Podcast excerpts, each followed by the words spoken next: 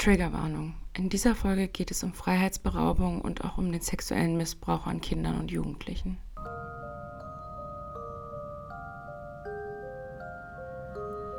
Little Evil. Der True Crime Podcast mit Schuss. Hallo Alina. Hallo Kim. Cheers. Achtung, jetzt wird's erbärmlich. Oh. Ja. Alina mit einer Kaffeetasse und ich mit einem Glas Wasser hier. ja, wir haben Samstag 17.12 Uhr. Nicht, als wäre es zu, zu früh zum Trinken so für normale Ja. Verhältnisse von uns, aber Du machst uns hier schon wieder zum Alkoholiker ja. mit deinen Aussagen. Ja, gut. hm. Aber äh, wir, wir arbeiten an unserem Alkoholkonsum quasi. Hast du das gerade gehört? Nö. Irgendwas hat gedingelt. Ganz komisch. Nee, es dingelt in deinem Ohr wahrscheinlich. Nee. So, ihr habt Ja. in der Triggerwarnung heute schon gehört, es geht heute vor allem auch um Freiheitsberaubung. Sexuelle Gewalt an Kindern. Habe ich auch gesagt, ja, Sehr aber wir, ich wollte in unser Thema einstarten. Ja, ja. ich hab's verkackt. I'm sorry. Man muss aber auch dazu sagen, ich habe die Triggerwarnung eingesprochen, bevor Alina da war. Ja. Sie hat sie nicht gehört. Korrekt. Ich war fleißig heute. Ja, auf meinen Wunsch hin. Auf deinen Wunsch hin? Nee, Ja. du hast ja nur geschrieben, dass wir es nicht vergessen dürfen. Ja. Und als ich das Setup hier fertig gemacht habe, Hast du direkt mal vorgearbeitet. genau. Also es sind ganze vier Sekunden. Fein, fein. fein, fein, fein. Ja, genau. Wir haben das Thema Entführungen gewählt heute. Und ich habe einen ganz, ganz, ganz speziellen Fall tatsächlich. Also ich bin schon richtig hyped, sage ich Alina halt auch schon seit drei Tagen, Ja. Weil du nie glauben wirst, was ich für einen Fall habe. Gesagt, ich bin mega, mega gespannt. Ähm, mein Fall äh, ist die. Ähm,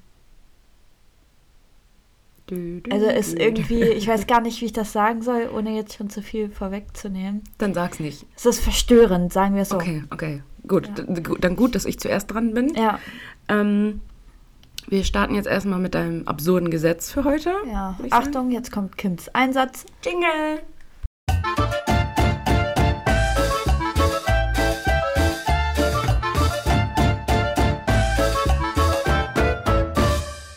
In Kalifornien kostet das Zünden einer Atomwaffe 500 Dollar Strafe. Verhältnismäßigkeit ist da. Das ist geil, oder? So, danach gibt es zwar keinen Bundesstaat Kalifornien mehr, aber ist okay. Das fand ich auch echt äh, fantastisch. Ja, ist echt gut. 500, ja, für, also für 500 Dollar, ey, wenn du ein echtes Problem hast mit den Menschen dort, ey, dann könntest du das Risiko eingehen, ne? Lohnt sich. Du musst äh, halt nur fast. zusehen, dass du selber rechtzeitig da wegkommst. Ja, das stimmt. Aber So Also, Timer zwölf ich Stunden. wollte gerade sagen, ich habe da jetzt wirklich gar keine Ahnung von, aber ich gehe davon aus, dass man das auch per Fernschaltung quasi machen kann. Die Frage ist, wiefern? Ein Timer Ja. einstellen wäre aber eine Option vielleicht. Also es gibt bestimmt Optionen. Aber zündet bitte keine Atomwaffe. Aber nicht. Ich habe eine, viel- eine, eine ganz andere Frage. Wenn ihr irgendwo Atomwaffen habt, woher habt ihr sie? Und kann ich die Quelle haben? Also nicht, dass ich was vorhätte, aber so, so nur so. Rein in, ich frage für einen Freund. Neugier. Ich frage frag für einen Freund. Genau. Ich frage nur für einen Freund. Gut, aber interessant, ähm, dass du was zum Thema Bomben hast, weil in meinem Fall geht es tatsächlich auch um eine Bombe. Ja, als wäre es äh, ge Ja, gewesen. als hättest du's gewusst. Ja, dann lass uns doch mal starten. Okay, hüpfen wir rein. Oregon, 24. November 1971, ein Tag vor Thanksgiving. Der Portland International Airport ist voll von Menschen, die über die Feiertage ihre Liebsten besuchen gehen wollen. Dan Cooper trifft gegen Mittag lediglich mit einem schwarzen Aktenkoffer im Gepäck am Flughafen ein und kauft sich vor Ort ein One-Way-Ticket für den Flug 305 nach Seattle für knapp 18 Dollar. Schnapper. Voraussichtliche Flugzeit 30 Minuten. Dan Cooper besteigt die Maschine wenig später und nimmt an Bord der Boeing 727-100 den Platz 18C ein. Und für alle, die noch nie geflogen sind, die Plätze C befinden sich immer am Gang. Also, Irgendwie kann ich mir schon, schon ziemlich vorstellen, was passiert. Aber sprich weiter. Dan Cooper wirkt auf den ersten Blick wie jemand, der einen Business-Trip vor sich hat. Er trägt einen schwarzen Anzug, einen schwarzen Regenmantel und ein ordentlich gebügeltes weißes Hemd. Außerdem eine schwarze Krawatte und eine Krawattennadel aus Permut. Über den Aktenkoffer, den er mit sich führt, macht sich niemand Gedanken. Auch sonst ist Dan Cooper eher unauffällig. Etwa Mitte 40, um die 1,80 Meter groß, braune Augen. Pünktlich um 14.50 Uhr hebt der Flug 305 am Flughafen Oregon ab. Die Maschine war nur zu etwa einem Drittel besetzt. Die Flugbegleiterin Florence Schaffner hatte sich zum Start auf einen Notsitz im hinteren Bereich der Maschine gesetzt. Als sie gerade Platz nahm, beugte sich Cooper zu ihr herüber und überreichte ihr einen zusammengefalteten Zettel. Florence kennt das Spiel. Oft stecken Passagiere der jungen Frau ihre Telefonnummern zu. So nimmt sie den Zettel und verstaut ihn, ohne einen Blick darauf zu werfen, in ihre Handtasche. Sie hätte nicht erwarten können, was Dan Cooper geplant hatte. Er beugt sich erneut zu ihr vor und sagte, Miss, Sie sollten besser einen Blick auf den Zettel werfen. Ich habe eine Bombe. Völlig ungläubig und erschrocken wirft Florence einen Blick auf den Zettel. Fein säuberlich und in großen Druckbuchstaben stand darauf, ich habe eine Bombe in meiner Aktentasche. Ich werde sie, wenn nötig, benutzen. Ich möchte, dass Sie sich neben mich setzen. Das ist eine Entführung. Florence zögerte nicht lange und setzte sich neben den Fremden. Sie bat ihn sogar, die Bombe sehen zu dürfen. Cooper öffnete daraufhin seine Aktentasche ein Stück, gerade ausreichend, dass Florence einen Blick hineinwerfen konnte. Acht rote Zylinder in zwei Reihen. Die Zylinder waren mit roten Kabeln untereinander verbunden und die Kabel führten zu einer großen Batterie. Er verschloss den Koffer und nannte Florence seine Forderung. 200.000 US-Dollar, das sind nach heutigem Wert übrigens rund 1,2 Millionen, also sehr viel Geld, und vier Fallschirme. Außerdem sollte bei der Ankunft am Flughafen in Seattle ein Kerosinwagen bereitstehen, um die Maschine zu betanken. Florence ging zum Cockpit, um dem Piloten die Forderung zu überbringen. William Scott, der Pilot, verständigte daraufhin die Flugsicherung am Flughafen Seattle, die wiederum die Polizei und die Airline informierte.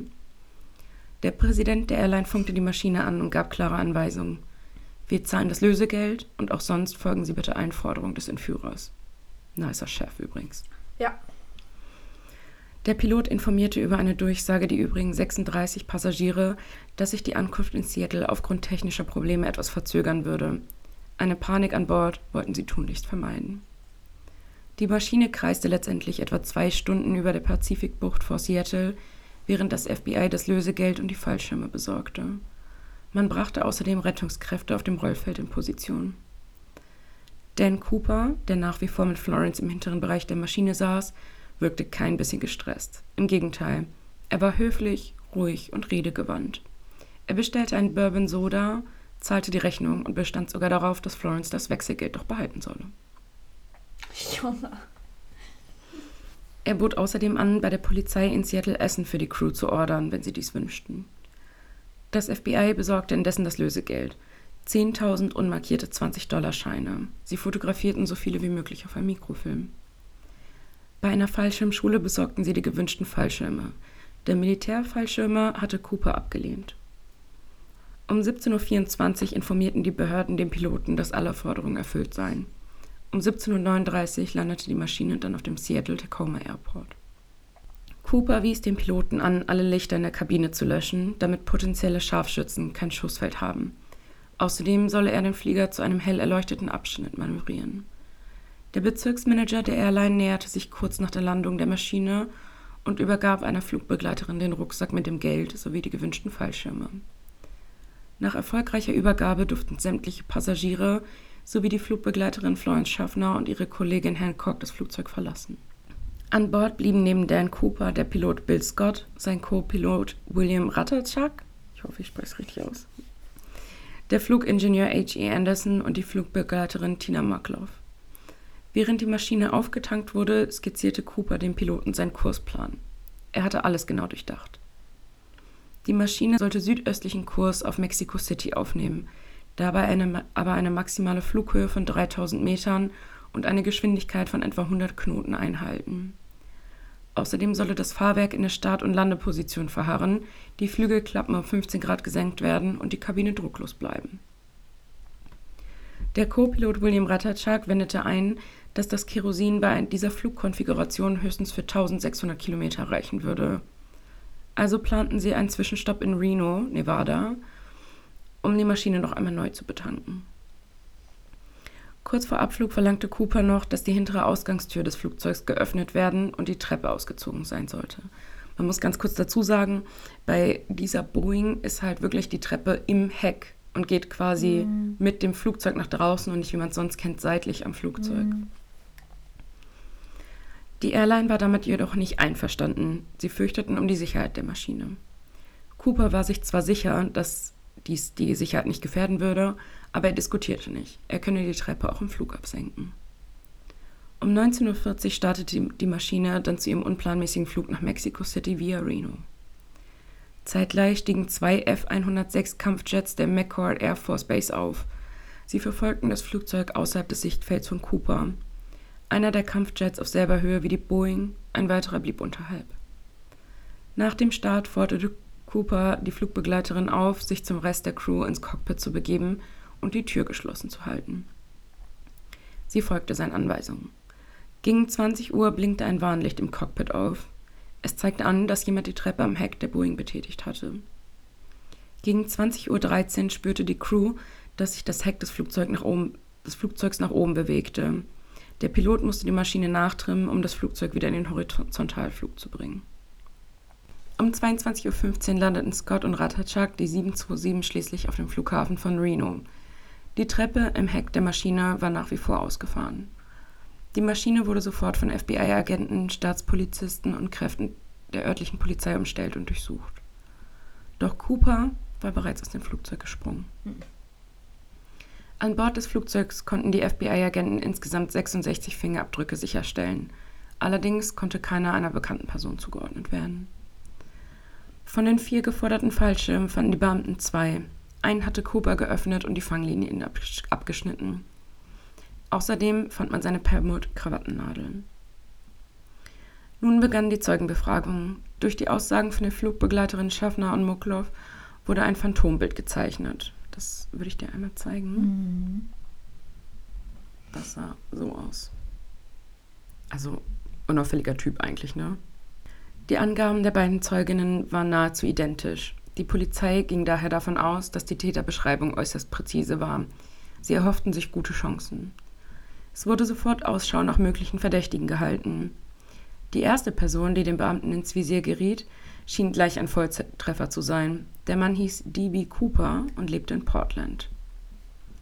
Aber denkst du, jetzt mal so unter uns, unter all den klugen Moves, den der gemacht hat, dass er ernsthaft seinen richtigen Namen benutzt hat? Definitiv nicht, zumal ich finde, du hast ja auch gesagt, dass der so viel, so, so gelassen war, sage mhm. ich mal. Das spricht ja irgendwie davon, dass er sich richtig, richtig sicher ist, auch einfach in dem, was er da mhm. gerade tut. Ja, DB Cooper erwies sich auch schnell als unschuldig und auch der Name Dan Cooper wird sich halt relativ zeitnah dann als falsch herausstellen. Ein Nachrichtenreporter hat aber leider DB Cooper mit dem Alias Dan Cooper verwechselt sodass der Flugzeugentführer heute noch unter dem Pseudonym DB Cooper bekannt ist, obwohl er sich selber halt nie so genannt hat. Mhm. Die Beamten versuchen nun, die Landezone von Cooper ausfindig zu machen. Doch das war gar nicht so einfach, weil nur geringste Abweichungen bei der Schätzung der Flug- und Windgeschwindigkeit oder der Flughöhe gravierende Auswirkungen auf das Zielgebiet haben. Logisch. Mhm. Außerdem wusste man nicht, wie lange sich Cooper im freien Fall befand, bevor er den Fallschirm öffnete oder gar, ob er überhaupt den Fallschirm geöffnet hatte. Mhm. Es kann ja halt auch einfach sein, dass er einfach verunglückt ist. Die Befragung der Piloten bei der Air Force war auch mager. Niemand von ihnen hatte Cooper springen sehen, geschweige denn einen Fallschirm auf ihrem Radar wahrgenommen. Das heißt, selbst wenn er nicht verunglückt ist, muss er den Fallschirm sehr, sehr spät geöffnet ja. haben, weil sie es halt sonst auf dem Radar ja, sehen. Auf jeden Fall.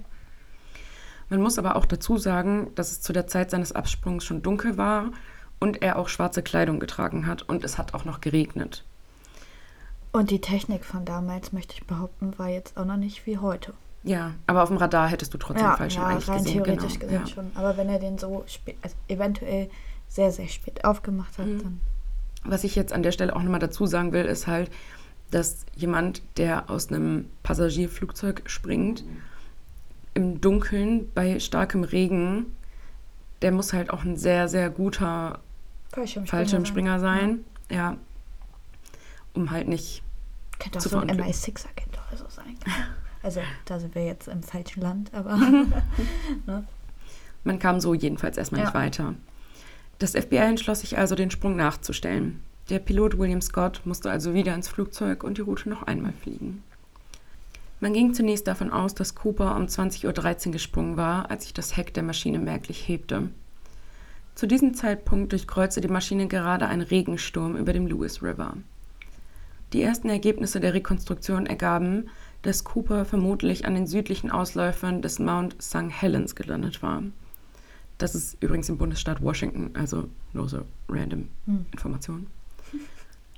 Aber wir haben auch eine Karte mit zusätzlichen späteren Infos, die werden wir euch auf Instagram posten. Und dann wisst ihr ungefähr, wo wir sind.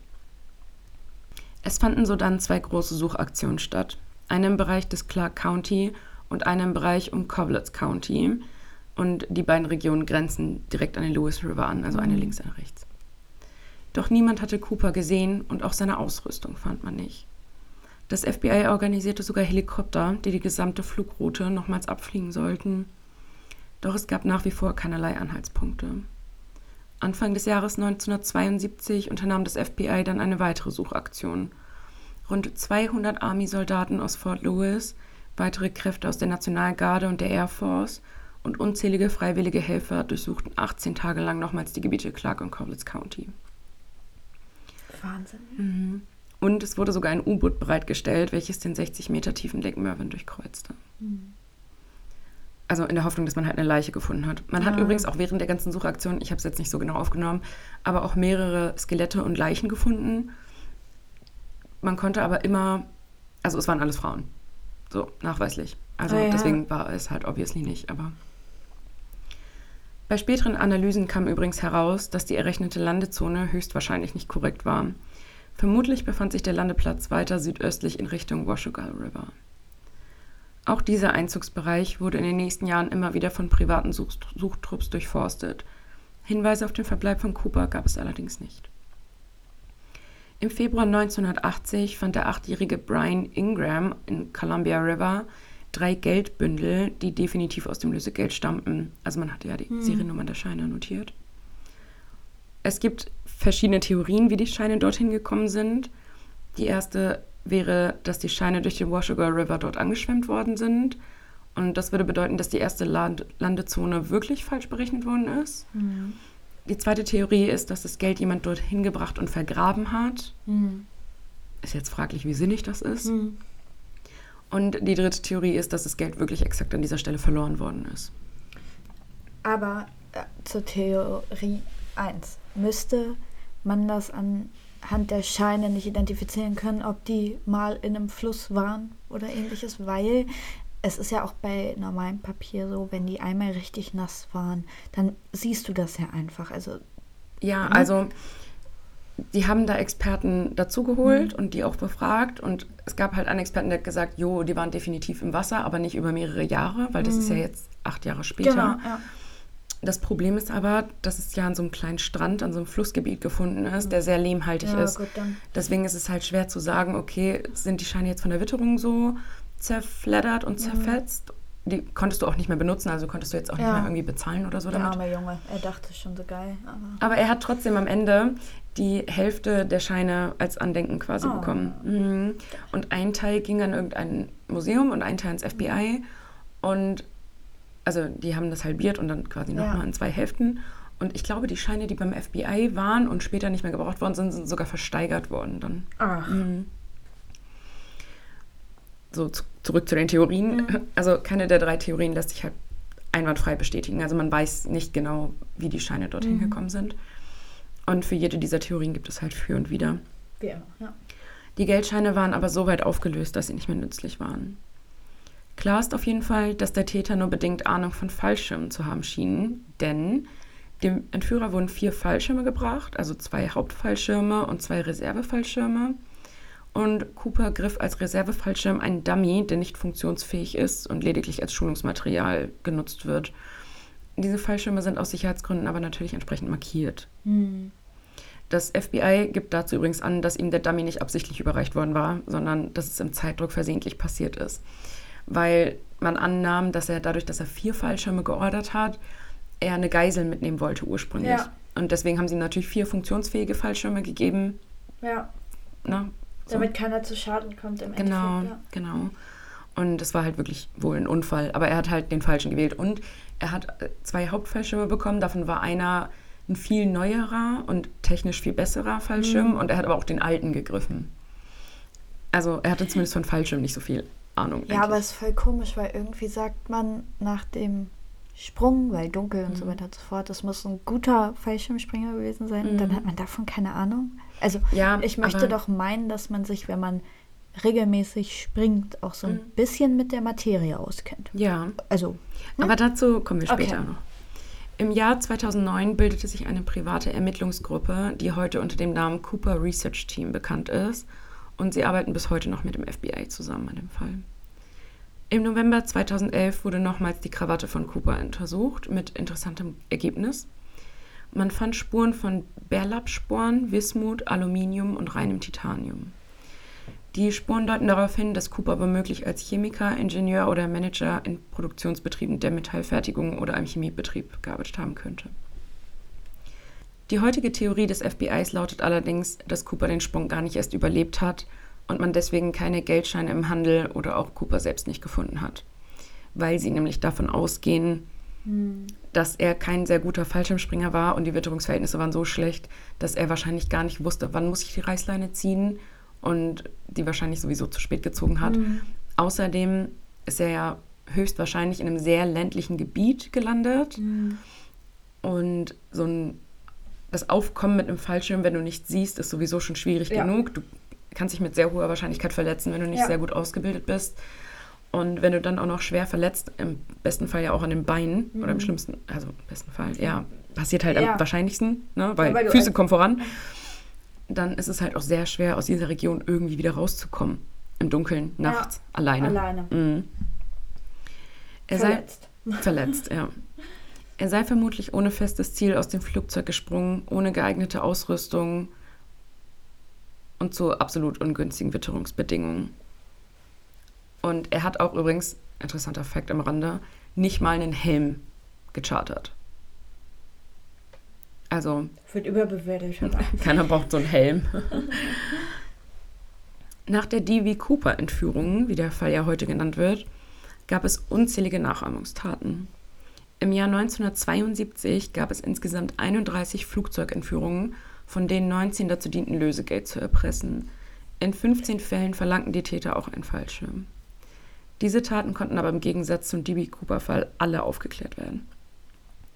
Dennoch gab es aufgrund dieser Nachahmertaten eine wesentliche Änderung im Bereich der Flugreisen. Im Jahr 1973 führten die Behörden die allgemeinen Gepäckkontrollen ein. Das kennt man auch heute noch, nur halt technisch besser aufgerüstet. Außerdem wurden technische Änderungen an Flugzeugen vorgenommen. Die amerikanische Flugsicherung verlangte so zum Beispiel, dass alle Boeing 727 mit einer Vorrichtung versehen werden, die ein Öffnen der Heckklappe während des Flugs verhinderte. Und dieses Teil taufte man später auf den Namen Cooper-Platte. Mhm. Das nennt man halt auch bis heute noch die Cooper-Platte. Das habe ich sogar schon mal gehört. Das war jetzt nur nicht mir der Zusammenhang mhm. bekannt. Ja. Außerdem wurden nach der Cooper-Entführung Türspione in die Cockpit-Tür verpflichtend, damit die Crew bei geschlossener Tür sehen kann, was in der Passagierkabine passiert. Weil ja keiner genau wusste, zu welcher Zeit er jetzt wirklich ganz genau ja, abgesprungen ist. Ja. Bis heute kursieren auch verschiedene Gerüchte über Verdächtige. Und das Best-of habe ich euch jetzt mal eingepackt. Also es sind noch viel mehr. Ich habe jetzt nur die mhm. Top 4 quasi. Nummer 1 ist Kenneth Christensen. Und Kenneth war 1944 zum Militär eingezogen worden und wurde dort zum Fallschirmjäger ausgebildet. Nach seiner Zeit beim Militär arbeitete er als Mechaniker für die Northwest Orient Airlines, also dieselbe Airline, und später auch als Flugbegleiter in Seattle. Der Flugbegleiterin Florence Schaffner wurde ein Foto von dem zu diesem Zeitpunkt bereits verstorbenen Kenneth äh, gezeigt und sie meint, dass er und Cooper sich mindestens ähneln. Aber die Entführung und das, die, der Abgleich von den Fotos ist halt, da liegen viele, viele Jahre dazwischen. Hm. Außerdem sagt Kenneths Bruder aus, dass dieser sich wenige Monate nach der Entführung ein Haus gekauft und dieses in Bar bezahlt habe. Ja, moin. Mm, nach seinem Tod fanden die Angehörigen verschiedene Konten und Sparbücher mit insgesamt über 200.000 Dollar. Außerdem fanden die Angehörige eine Sammlung von Zeitungsausschnitten über seinen Arbeitgeber Northwest Orient Airlines. Er hatte die Artikel bereits seit den 1950er Jahren gesammelt, aber kurz vor der Flugzeugentführung damit aufgehört obwohl es die bekannteste Entführung der Airline ist. Er wurde aber übrigens von der Verdächtigenliste geschrieben, gestrichen, weil er ein erfahrener Fallschirmjäger ist. Hm. Und das FBI halt davon ausgeht, dass es ein unerfahrener Fallschirmspringer war. Kann man jetzt so und so sehen, ne? ob das sinnvoll voll ist. schwierig, ja. Aber wie gesagt, zu dem Zeitpunkt, zu dem er verdächtigt wurde, war er auch schon tot. Hm. Nummer zwei ist Duane Weber. Und er hatte im Zweiten Weltkrieg der US-Army gedient und geriet erst 1995 durch seine Witwe unter Verdacht. Denn er hatte ihr auf dem Sterbebett gestanden, Dan Cooper zu sein. Seine Frau konnte mit dem Namen zunächst nichts anfangen und erfuhr erst Monate später von einem Bekannten, wer Dan Cooper überhaupt war. Sie suchte eine Bibliothek auf, in welcher sie ein Sachbuch fand, also über diese Flugzeugentführung, in dem handschriftlich Anmerkungen standen. Sie meint darin definitiv die Handschrift ihres verstorbenen Mannes erkannt zu haben. Sie habe sich später erinnert, dass ihr Mann oft im Schlaf geredet habe. Es ging um Hintertreppen, Fingerabdrücke und Fallschirmsprünge. Das FBI strich Weber aber 1998 von der Liste der Verdächtigen, da seine Fingerabdrücke mit keinem der gefundenen Abdrücke übereinstimmten. Nummer drei, und jetzt kommt ein Bekannter, John Emil List. Ach, John List arbeitete nach seiner Militärzeit im Zweiten Weltkrieg als Buchhalter, bis er seine Mutter, seine Ehefrau und seine drei Kinder in Westfield ermordete und spurlos verschwand. Folge 2 oder 3. Ich bin mir gerade nicht sicher. Irgendwie recht am Anfang, aber Ja. Nina hat einen Fall dazu aufbereitet, ja. Die Morde begann er 15 Tage vor der Entführung der Maschine. Er geriet daher allein aus zeitlichen Gründen unter Mhm. Verdacht. Und weil er halt vielleicht Geld brauchte, so, ne? Nach seiner Flucht. Ja, ja, äh, bei seiner Flucht. Ja, Mhm. ja. Aber der sieht ja ein bisschen anders aus. 1989 wurde List gestellt und verhaftet. Er gestand alle Morde, behauptete aber nichts mit der Entführung des Flugzeuges zu tun gehabt zu haben. Und da es auch keine weiteren Hinweise darauf gab, strich man ihn ebenfalls von der Liste der Verdächtigen. Weil man sich halt aber auch dachte so, okay, er hat vier Morde gestanden. Fünf? Fünf. Fünf? Warum sollte er halt, Flugzeugentführung, jetzt sagen die, das war ich nicht. genau, so sagen jetzt, das war ich nicht, da ist ja auch niemand zu Schaden gekommen. Ja, erstens das und ähm, hätte ja auch nichts mehr geändert. Also an, an Nee. seiner Strafe im Nee, Endeffekt. Ne? Äh, John List starb dann auch 2008 in Haft. Ja. Nummer vier ist Ted Mayfield. Und Ted Mayfield gehörte der Special Forces der US Army an und war auch Ausbilder für Fallschirmspringer. Er ist zweimal vorbestraft wegen fahrlässiger Tötung, da sich bei zwei Schülern die Fallschirme nicht öffneten. Ui. Also kann man jetzt drüber reden, ob er ein guter Fallschirmlehrer Lehrer ist. ist, Mhm. Mayfield stand in den anfänglichen Verding Ermittlungen tatsächlich unter Verdacht. Allerdings meldete er sich nur zwei Stunden nach der Landung der entführten Maschine in Reno bei den Behörden und bot seine Hilfe bei der Suche nach der La Landezone an. Das FBI hielt es für unwahrscheinlich, dass er seine Hilfe anbieten würde, wenn er selbst der Täter wäre. Well, lässt sich halt, also gab es schon oft genug. streiten, So, ja. ne? Ja. ja. 2006 meldeten sich dann zwei Amateurdetektive und beschuldigten Mayfield wiedermals der Tat. Sie hätten wohl genügend Beweise gesammelt und würden ein Buch veröffentlichen, in welchem diese offengelegt werden würden. Allerdings ist dieses Buch nie erschienen. Ich wollte gerade sagen, das waren bestimmt welche, die, also ohne das Böse zu meinen, ein bisschen Aufmerksamkeit wollten. Ja, man weiß es nicht. Also Ja. Mayfield behauptete auch, dass sie ihm sehr viel Geld angeboten hätten, wenn er Mhm.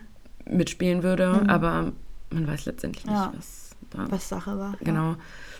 Es gab auch noch einige weitere Verdächtige und genau genommen mehr als 1000 Stück.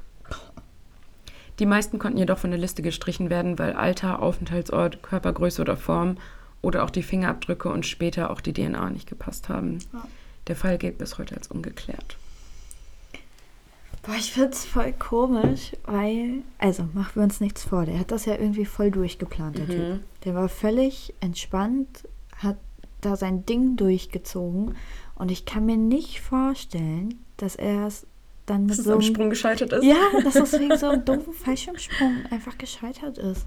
Das FBI hat Also- zwischendurch halt aber auch schon auf diese Scheine mit diesen Seriennummern ne, wirklich sehr, sehr, sehr viel Lösegeld ausgesetzt.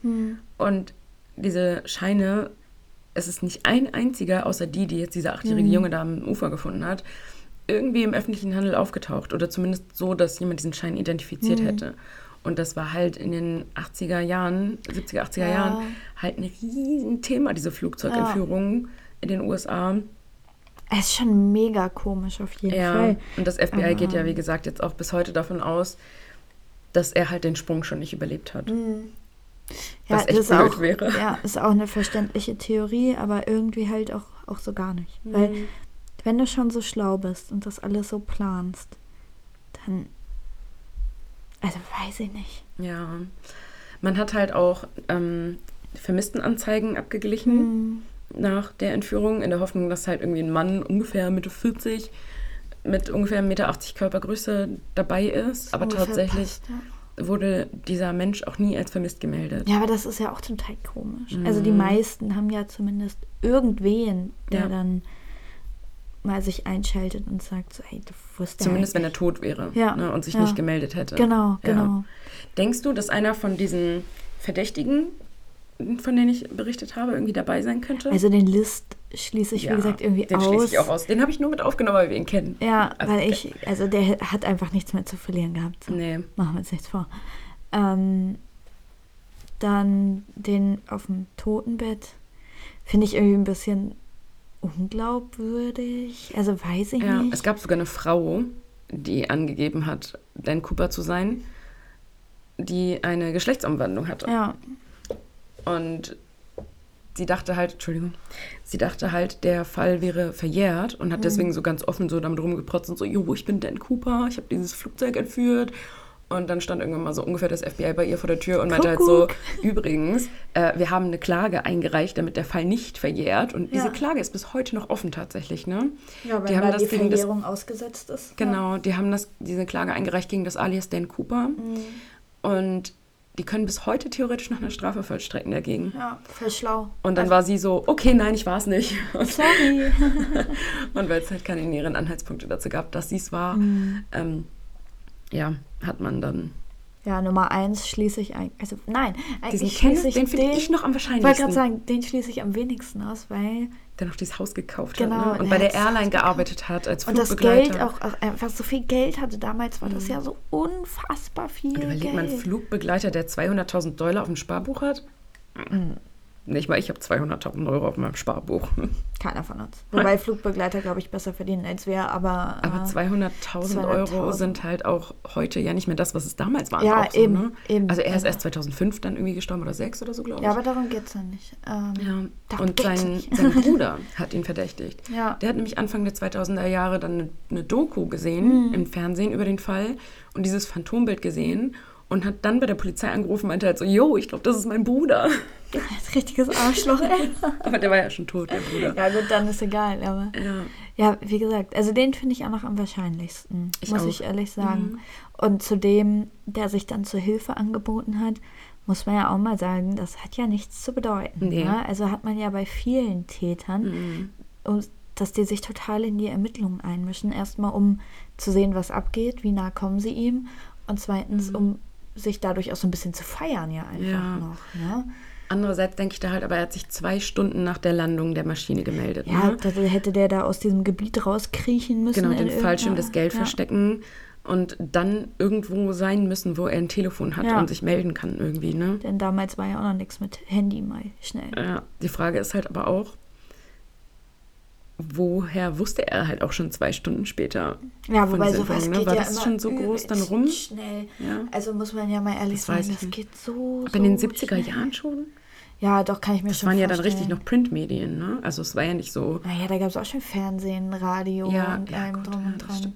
Na, also ich bin da jetzt kein Profi drin, aber ich könnte mir schon vorstellen, dass das, meine auch Ja mit, gut, mit, 9-11 mit war ja auch richtig live irgendwie, ne? ja und mit Kennedy zum Beispiel, das war ja auch zack, jeder wusste es. Ja, stimmt. Oder, oder unser Mauerfall, also klar, da waren wir schon Ende 80er, aber trotzdem. Das ging Oh, das ja hat auch, sogar meine Mutti in Kroatien mitgekriegt. Ja, das ging ja auch total schnell. Also Ja. so das Werkzeug Medien, die sind da ja schon immer fix vor Ort. Und Ja, gerade. In den USA ist das ja auch voll krass, wenn die da mit ihren Transportern angefahren kommen und sich dann da so hinstellen. Das Ja. ist ja wirklich, also Wahnsinn. Ja, aber ich muss sagen, also man vermutet halt, dass jetzt, also spätestens Mhm. jetzt dieser Dan Cooper eh tot ist, weil wenn er in den 70er Jahren Mitte 40 war, so obviously brauchen wir nicht drüber reden, ne? Der ist Höchstwahrscheinlich. entweder jetzt schon sehr, sehr alt oder Ja. tot. Aber ich muss sagen, irgendwie irgendwie schon ein geiler Typ, oder?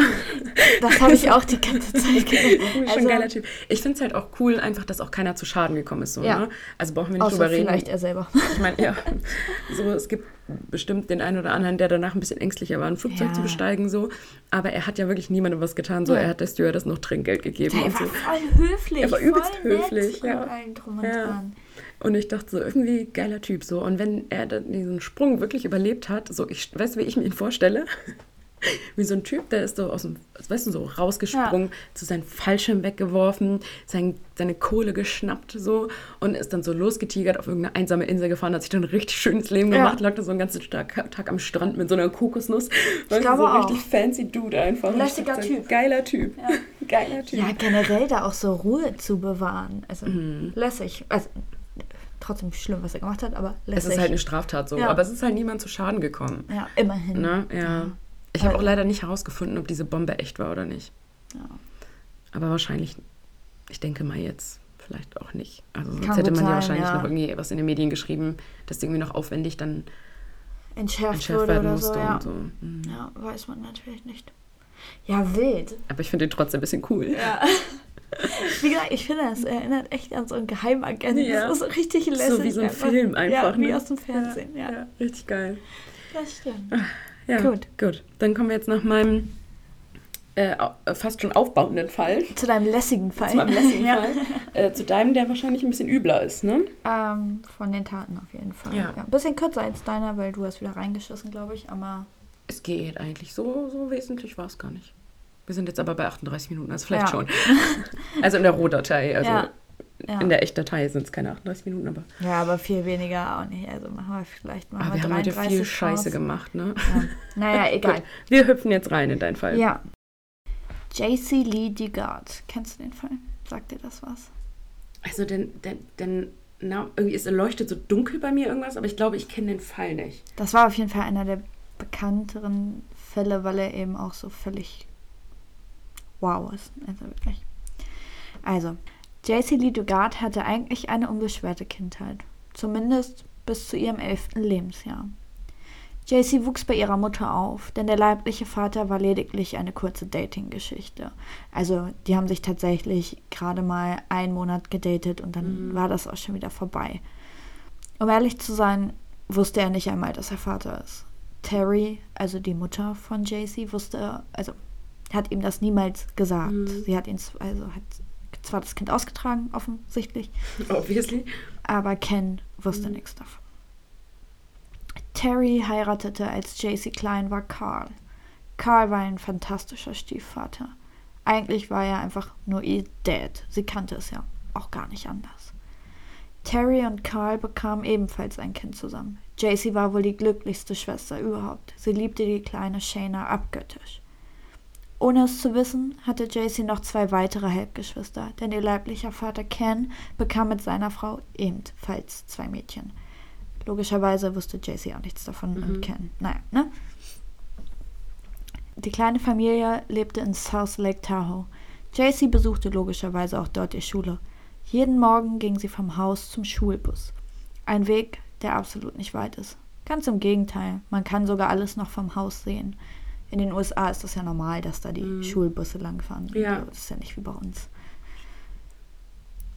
So auch am Morgen des 10. Juni 1991. JC wachte morgens normal auf, aß was zum Frühstück, machte sich fertig für die Schule und ging zum Schulbus.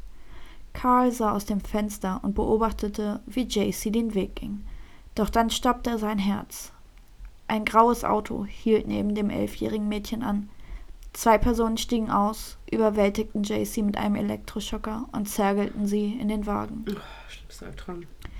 Bevor Karl wusste, was überhaupt geschieht, raste das Auto auch schon weiter. Er stürmte zwar sofort raus und nahm die Verfolgung auf, es war aber zu spät.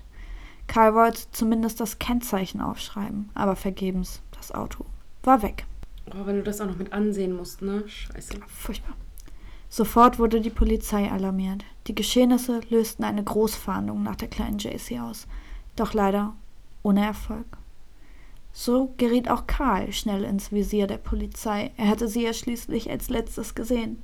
Er galt ganz, ganz lange als Hauptverdächtiger. Wie man sich sicher vorstellen kann, litt die Beziehung von Terry und Carl enorm darunter. Sogar so sehr, dass sie sich irgendwann trennten und scheiden ließen. Doch was die kleine JC in der Zeit alles durchgemacht hat, kann sich von uns wohl keiner vorstellen. Das Paar Philip und Nancy Garrido hielten die kleine JC in einem Vorort von San Francisco, ca. 80 Kilometer von South Lake Tahoe, entfernt in einem schalldichten Schuppen im Hinterhof gefangen. Allerdings war dies kein normaler Hinterhof, sondern ich sag mal ein Hinterhof vom Hinterhof, äh, den du so auch überhaupt nicht erkannt hast. Also man hat das nicht gesehen. Das mhm. war quasi vor diesem Hinterhof nochmal Zaun und Büsche, Hecke, irgendwelche Verschläge, allem drum und dran, sodass nicht mal die Nachbarn wussten, das äh, dass es ist. Ja. das noch das wahrscheinlich gibt. nur von oben gesehen. Ne? Genau, ne? und die mhm. Polizei wusste es dementsprechend auch nicht erstmal. Auf dem Grundstück stand ein halbes Anwesen und Philipp hatte noch eine Druckerei dort beschäftigt. Also der war selbstständig hatte ein Wohnhaus, was relativ groß war und diese Druckerei. Alles war allerdings sehr verschmutzt. Es gleichte schon einem leichten Messi-Haushalt, mhm. also wirklich nicht schön. Gefesselt und geknebelt war JC also in einem schalldichten Schuppen in diesem Hinterhof. Ab und zu bekam sie mal ein wenig Fastfood zum Essen, allerdings auch nicht regelmäßig. Als Toilette diente ein überlaufener Eimer die Verhältnisse waren furchtbar und JC musste dabei zusehen, wie Ameisen sich an ihrem Körper zu schaffen machen. Die beißen ja dann irgendwann auch zu und dann tut das ja auch richtig weh und durch die ganze Pipi und halt die anderen mhm. Ausscheidungen. Das lockt natürlich Viecher an, ist mhm. klar. Sie verdreckt in dem Schuppen. Philipp verbot ihr sogar, sich jemals wieder JC zu nennen. Sie hieße jetzt Alyssa. Doch als wären diese Umstände nicht genug, so wusste JC, sobald sie das Schloss von dem Schuppen hörte, dass sie wieder vergewaltigt wird. Dies geschah beinahe täglich. Philipp erklärte ihr, er habe ein sexuelles Problem, deshalb müsse sie herhalten, in Anführungszeichen. Wenn er nicht, sie nicht gerade zum Sex zwang, musste JC ihn auf andere Art und Weise befriedigen. Und das ging dann auch wirklich von, ich sag mal, händischer Befriedigung bis sonstiges. Mm. Also. Einfach eine elfjährige Alte. Ja. Wow. In seiner perfiden Art und Weise machte er Jacy vor den Vergewaltigungen noch hübsch. Er zog sie lasziv an und richtete sie her. Also er machte ihr richtig Make-up, eine Frisur und allem drum und dran. Mhm. Also Hat er sie auch irgendwie wenigstens mal geduscht oder so? Das hat man nicht gefunden. Ich mhm. gehe aber davon aus. Ja. Also, ne? Seine Vergewaltigung nannte er Runs. Das waren vom Speed befeuerte Vergewaltigungsmarathons. Denn laut Philipp sollte JC die beste Sexsklavin der Welt werden. Er fesselte sie stundenlang in sehr schmerzhaften Positionen und verging sich dabei an ihr. Immer wieder kaufte Philipp ihr ein paar Babykatzen, die sie lieb haben konnte. Weil sie hatte da ja nichts. Ne? Mhm. Also wie gesagt, man darf auch nicht vergessen, sie war elf, als sie entführt wurde. So, und dann hat sie so eine Babykatze und ist natürlich mhm. für sie auch total toll. Aber kurz danach nahm er ihr die Katzen wieder weg und tötete sie qualvoll oh, vor Gott. ihren Augen. Ja. Mm. Mit 14 dann der nächste Schock für sie. Sie ist schwanger von Oh Philipp. nein!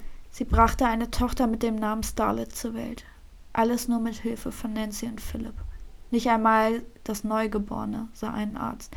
Man muss dazu sagen, Nancy hatte eine Art Ausbildung als Krankenschwester mm. oder ähnliches, aber Du kannst halt ja. halt aber auch nicht irgendwie so ein random Baby zu einem Arzt bringen dann, ne? Also was willst du ja, sagen genau, so, ne? Genau. Also ja.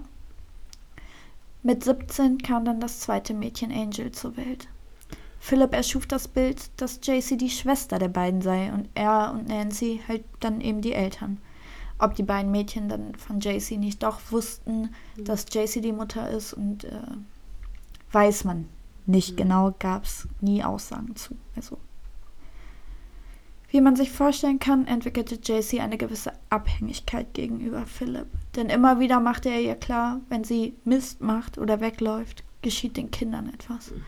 Das Ganze ging so weit, dass Nancy und, also dass JC Nancy und Philipp richtig als Familie sah. Sie freute sich darüber, ab und zu mal gemeinsam zu essen, eben wie eine richtige Familie. So sagte sie das dann. Gleichzeitig wird ihr die normale Welt immer fremder. Philipp redete ihr immer wieder ein, dass es draußen richtig, richtig gefährlich sei und sie eh verloren ist. Da sie von Philipp so manipuliert wurde, war ihm klar, er könnte nur die, nun die Zügel lockern. Eine Flucht seitens JC war ja schließlich nicht mehr zu befürchten. Also der hatte die so in der Hand, das ist. Mhm. So fing sie an, in der Druckerei ihres Peinigers zu arbeiten. Jetzt möchte man vielleicht meinen, dass sie da irgendwie im Hintergrund war, aber nein, sie hatte tatsächlich Kundenkontakt und war auch alleine mit den Kunden teilweise. Doch aufgrund dieser Abhängigkeit und der Angst vor der Außenwelt traute sie sich nie irgendwas zu sagen. Und auch in der Druckerei wurde sie als Alyssa vorgestellt und spielte quasi die Tochter von Philipp. Ist deinen Mitarbeitern nicht klar, dass da nicht plötzlich eine, keine Ahnung, 17-jährige Ich glaube, das war so ein Ein-Mann-Betrieb. Ah, okay. Also, so zog sich das Ganze bis zum Jahre 2009. Am 27. August 2009 besuchte Philip mit Starlet und Angel die University of Berkeley, um sich eine Genehmigung für eine religiöse Veranstaltung zu holen. Später hat ein Nachbar gesagt, dass er sich religiös immer mehr radikalisierte mhm. und Deswegen, also er wollte dann alle, also seine Arbeit kündigen, alles verkaufen und Priester werden. Mhm. Priester, so ein, mhm. das ist ja ein Witz. Ja. Irgendwie verhielt er sich jedoch sehr, sehr auffällig, weshalb die Campuspolizei auf ihn aufmerksam wurde. Sie sprachen Philipp an. Er wurde darum gebeten, sich bitte auf der nächsten Polizeistation zu melden. Gesagt, getan. Philipp schnappte sich seine gesamte Familie, in Anführungszeichen, und besuchte die Polizeistation. Ernsthaft? Ja. Wie geil. Dort angekommen fiel schnell die kriminelle Vergangenheit von Philipp auf. Ups. Denn unglaublich aber war, Philipp vergewaltigte im Jahre 1976 bereits eine Frau und wird dafür elf Jahre inhaftiert. Mhm. Im Gefängnis lernte er dann auch seine Nancy kennen, denn die besuchte dort ihren Onkel. Die beiden heiraten noch im Gefängnis. Nach elf Jahren kam Philipp auf Bewährung frei. Und jetzt kommt es irgendwie, was ich so erschreckend finde. Das Ganze bedeutet auch, dass Philipp zur Entführung von JC eine Fußfessel hatte. Er ein eingetragener mhm. Sexualstraftäter ist. Und äh, es war der Polizei auch erlaubt, seine Wohnung und das Grundstück öfter mal zu durchsuchen. Das haben die mhm. mehrfach gemacht und sie haben JC nicht gefunden. gefunden. Und sie haben auch niemals Verdacht geschöpft, dass er quasi der Täter ist und dass er die JC in seinem Hinterhof hält. Vor allem 80 Kilometer ist ja halt auch nicht so weit weg, ne? Also ist ja nicht so, als wären die jetzt ja. mit der Nummer das halbe Land geturnt. Vor allem weiß ich auch nicht. Und vor allem die Fußfeste, die müssen doch auch irgendwie ihn geortet haben können, so nach möchte Motto, ich auch mal. Genau, so, hey, der war da in der Nähe, da ist ein ja. Kind entführt worden. Ja, und dazu kam auch noch, dass Philipp mehrfach im Monat seine Bewährungshilfe aufsuchen mhm. musste mhm. und sich treffen musste. Ebenfalls sagt man Philipp nach, dass er zusätzlich bereits eine 14-Jährige und eine weitere Frau vergewaltigt hat. Dafür gab es aber nie eine Anklage oder ähnliches, beziehungsweise wurde er freigesprochen, weil es nicht genug Beweise gab. Ich finde aber, vor diesem Hintergrund ist das. Mhm. Übel. Ja, ähm, es war auch eine ganz große Diskussion, ob die Polizei da völlig versagt hat oder nicht. Und das erinnert mich aber so ein bisschen an irgendwie auch den, den Fall von Natascha Kampusch, ja. ne? wo sie auch gesagt haben, ach Mensch, du fährst einen weißen Kastenwagen, lass mich da mal reingucken. Ah ja, okay, nichts Auffälliges, tschüss. Ja. Tschüss, schönen Tag noch, so, genau. ne? Also. In der Polizeistation fiel dann schnell auf, dass Alyssa gar nicht Alyssa ist, mhm. sondern halt JC Dugard. Man kam quasi nur durch Glück darauf und hat sie nur durch Glück gefunden. Das ähm, muss man ja auch mal ganz klar mhm. sagen. JC wurde mit ihren Kindern zu ihrer leiblichen Mutter zunächst gebracht. Sie lebten in einer Art Safe House, damit sie erstmal Ruhe hatten. Die musste sich mhm. auch erstmal, die war 18 Jahre lang Ja, und auch so Medientrubel und so, ne? Genau. Als Entschädigung, das kann man sich gar nicht vorstellen, als Entschädigung erhielt JC 20 Millionen US-Dollar, was natürlich viel Geld ist, aber mhm. ein Witz im Gegensatz zu dem, was die, sie und ihre Kinder, weil ihre ja. kind, Kinder mussten auch mit in dem Schuppen wohnen. Ne? Ja. Ähm, sie schrieb zwei Jahre nach ihrer Freilassung ein Buch über die Geschehnisse. Natürlich folgten auch diverse Fernsehinterviews, wie das immer Natascha so Kampusch-Style. Karl hat nie wieder eine neue Frau gefunden, da er aufgrund des Falls die Liebe seines Lebens verloren hatte. Mhm.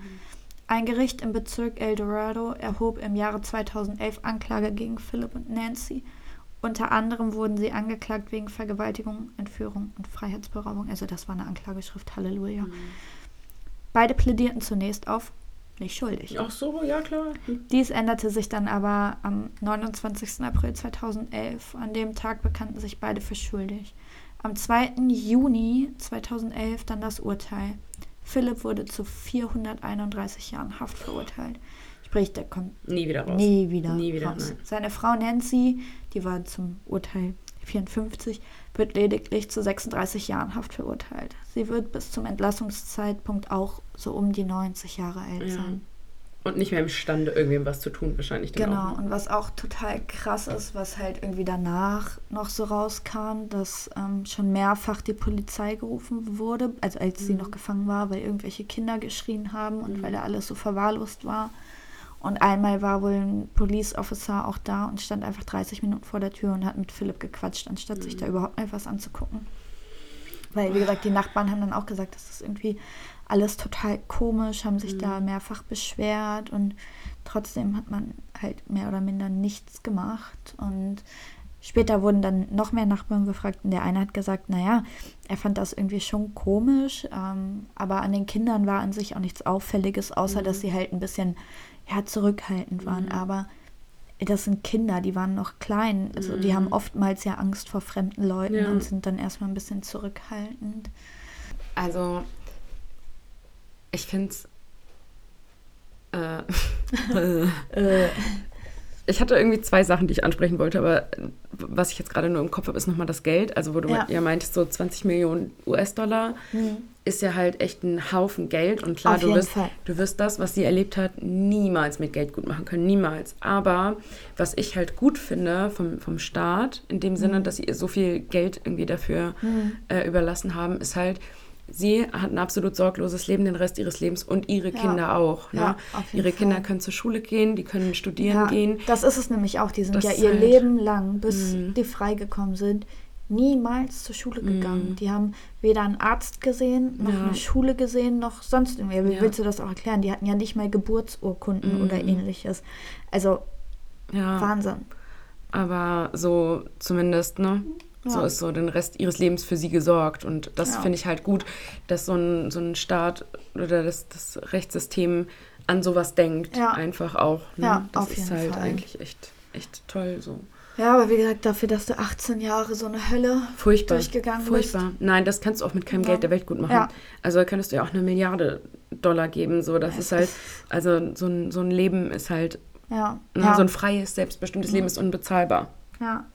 Ja, und, und sie hat ja im Endeffekt, ne, wie gesagt, die war elf, als die mhm. gekippt wurde. Die hat ja auch keinen Schulabschluss mhm. und nichts. Und nichts, ja. So, also, ja. die hatte einfach erstens kein, kein, keine, also ab, ab elf keine Kindheit mehr mhm. und, und, und keine Jugend. Keine Jugend, auch nicht diese wie ich sag mal, diese ersten Male so das erste Mal Autofahren mit 16, mm. in dem Fall ja in den USA mit 16 mit ihren Freundinnen ja. dann irgendwie oder so. Boah, ja, oder auch halt so einen Schulabschluss machen, auf Date ja. gehen, so Jungs treffen. Abschlussball. Ja, oder ja. so mit 16 heimlich das erste Mal irgendwie besaufen und so, weißt du, das fehlt ja alles, ne? So, das ist halt voll so. Und dieser ist ein total süßes Kind gewesen. Ich äh, zeig dir die mal. Die ist so niedlich. Aber halt so die Jugend prägt ja auch einfach so unser Erwachsensein und so, ne? ja. ne? Und unser Leben. So, und wenn dir das fehlt, Wie süß die aussieht. ist es halt. Oh, echt süß. Ja. Mega süß. Die ist richtig niedlich und das sind halt die beiden. Oh. Ihn habe ich schon mal gesehen. Ja, kann gut sein. Mhm. Und da siehst du mal, wie verdreckt das da alles ist. Oh, scheiße. I. Das sind die ganzen Zelte und mhm. also Wahnsinn, wirklich. Ja, aber ich finde das krass halt, dass ähm, diese, diese Entführer ihre Opfer so manipulieren können. Ne? Also das war ja, so dein Fall hat ja relativ viele Parallelen tatsächlich zu Natascha Kampusch. Ja. Und ähm, ähnlich, ja. Wo ich auch so dachte, so guck mal, der war mit ihr im Urlaub, im Baumarkt, einkaufen, auf der Straße unterwegs und so. Ja. Und bis die wirklich irgendwann mal gesagt hat, ich hau jetzt hier ab, ne? Mhm. Das hat ja auch ewig gedauert. So. Ja, das ist ja, also dieses Stockholm-Syndrom, mhm. ne? Und sie hat in ihrem Buch auch geschrieben, ich kriege es jetzt nicht, nicht wortgenau mhm. hin, aber dass sie quasi nur ihrer Psyche, dadurch, dass die sich so angepasst hat, es zu verdanken mhm. hat, dass sie das überhaupt überlebt hat. Ja. Ne? Weil sie eben dann Philipp und Nancy als äh, Familie Mhm. gesehen hat. Und Ja. sie hat auch selber gesagt, sie wäre niemals alleine auf die Idee gekommen, wegzulaufen. Furchtbar. Weil sie erstens, wie gesagt, Angst Mhm. hatte. Dann äh, hat sie sich irgendwie gegen Philipp und Nancy Mhm. gegenüber Philipp und Nancy auch verpflichtet gefühlt. Dann hatte sie Mhm. zwei Kinder, wo sie Angst hatte, Dass denen was dass passiert. denen was passiert. Und du darfst ja nicht vergessen, so die war da schon Jahre unten, bis sie überhaupt die Mhm. Möglichkeit, äh, im Schuppen nicht unten, Mhm. bis sie überhaupt die Möglichkeit gehabt hätte, abzuhauen oder Mhm. irgendwem was zu sagen. Und ich Da war glaube sie schon dann, gebrochen irgendwie, ne? ja, erstens, und ich glaube, du hast auch Angst vor der Welt auf einmal wieder. Voll. Du weißt ja nicht, was in zehn Jahren sich alles verändert. Das Mhm. ist ja Wahnsinn. Kulturschock, ne? Schlechthin. Also, ja. Äh, es ist Oh, furchtbar. das ist wirklich furchtbar. Ganz schlimmer Fall. ja. Ich habe auch, als ich, als ich das so gelesen habe, dachte ich so, das ist jetzt hier ein schlechter Scherz, oder? Das Mhm. ist also ist schon richtig, Ja. richtig. Ist echt übel. Aber heute geht es den dreien gut, ähm, das weiß man. Das Sind jetzt Multimillionäre. ja, genau. Das, was wir beim Lotto spielen, jede Woche Ja. versuchen. Aber soweit ich weiß, sind die auch alle noch in Therapie. Ne? Ja, ey, safe. Also- Ey, ich- also wenn du in so, einem Leben Ja, also wieder rauskommst, ähm, die wird wahrscheinlich sogar den Rest ihres Lebens Therapie brauchen. Ja.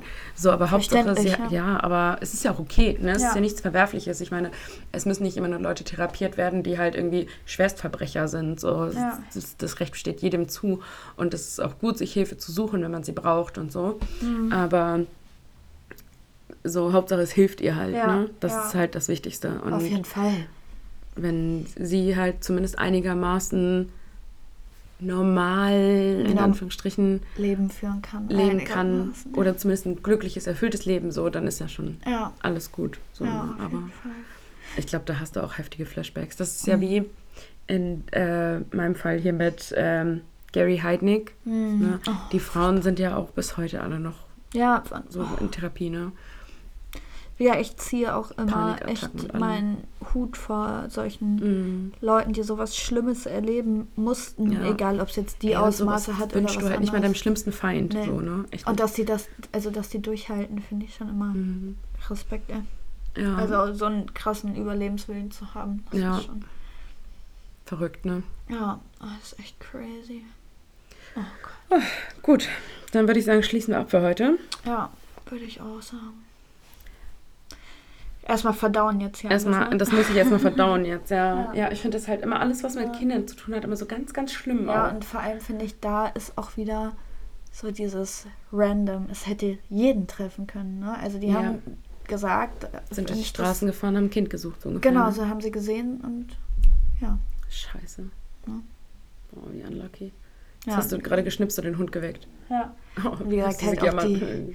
Die Umstände mit der Polizei sind irgendwie auch nicht besser. Also, Mhm. schwierig. Ja. Ja. Ja. in der Tat. So, gut. Gut. Dann machen wir trotzdem Schluss für heute. ja. Folgt uns auf Instagram unter little.ewe.podcast. Sehr schön. Hinterlasst uns eine gute Bewertung auf Apple, Apple Podcast. Podcast. ich wollte gerade sagen Apple Music und dachte so, nee, Moment, da sind wir Genau. nicht. Nee, Podcast, genau. Genau. Und dann hören wir uns nächste Woche wieder. Bis dann. Tschüss. Oh, sad. Sorry.